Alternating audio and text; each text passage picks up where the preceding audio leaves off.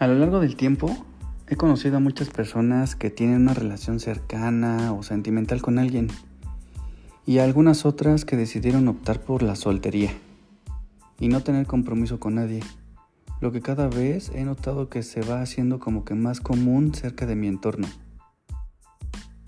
Hola, soy Tenoch, bienvenido a mi podcast, no te olvides de suscribirte y de compartirlo y ponerle 5 estrellotas. En alguna ocasión, durante mi eterna juventud, tuve la vaga idea de formar una familia, una en la que pudiéramos convivir, tener noches divertidas de películas, con palomitas y dulces, pasar los fines de semana, hacer picnics, montar a caballo, ya sabes. Tal como pasa en las películas o en algunos de esos libros ridículos de romance. Y lo digo así porque pues literalmente convierten al amor en algo comercial que pues está fuera de la realidad. Y pues no. Con el paso del tiempo y por diversas experiencias, este concepto de familia cambió completamente.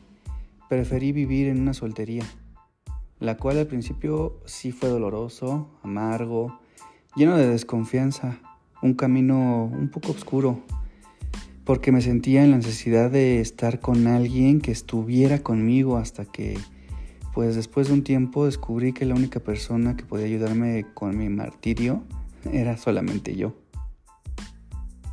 Llegué a ver a la soledad de una manera diferente, porque pues al final del día nunca estuve solo.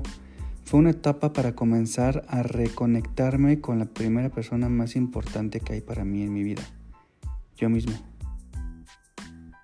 Comencé a disfrutar de la interacción que surgía entre mis pensamientos y sentimientos. Cosas tan sencillas como cuando compraba aquellos pantalones y camisas que eran de mi agrado, me los ponía sin que nadie ni nada me lo impidiera o me criticaran. Comer la comida que me gusta, sin remordimiento ni quejas de por en dónde comía o cuánto gastaba ir al gimnasio sin que existiera el reproche o comentarios absurdos como seguro ves a otras viejas y hasta sales con ellas y bueno, infinidad de comentarios.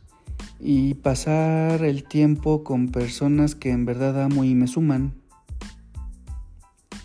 Como yo lo veo, la soledad es un tiempo que sirve para conocerte a ti mismo, para desintoxicarte y descubrir el verdadero amor que hay hacia uno mismo. Me reencontré con tres muchachonas que no las cambio por nada y por nada. Y son la soledad, la paz y la libertad. Gracias por estar aquí.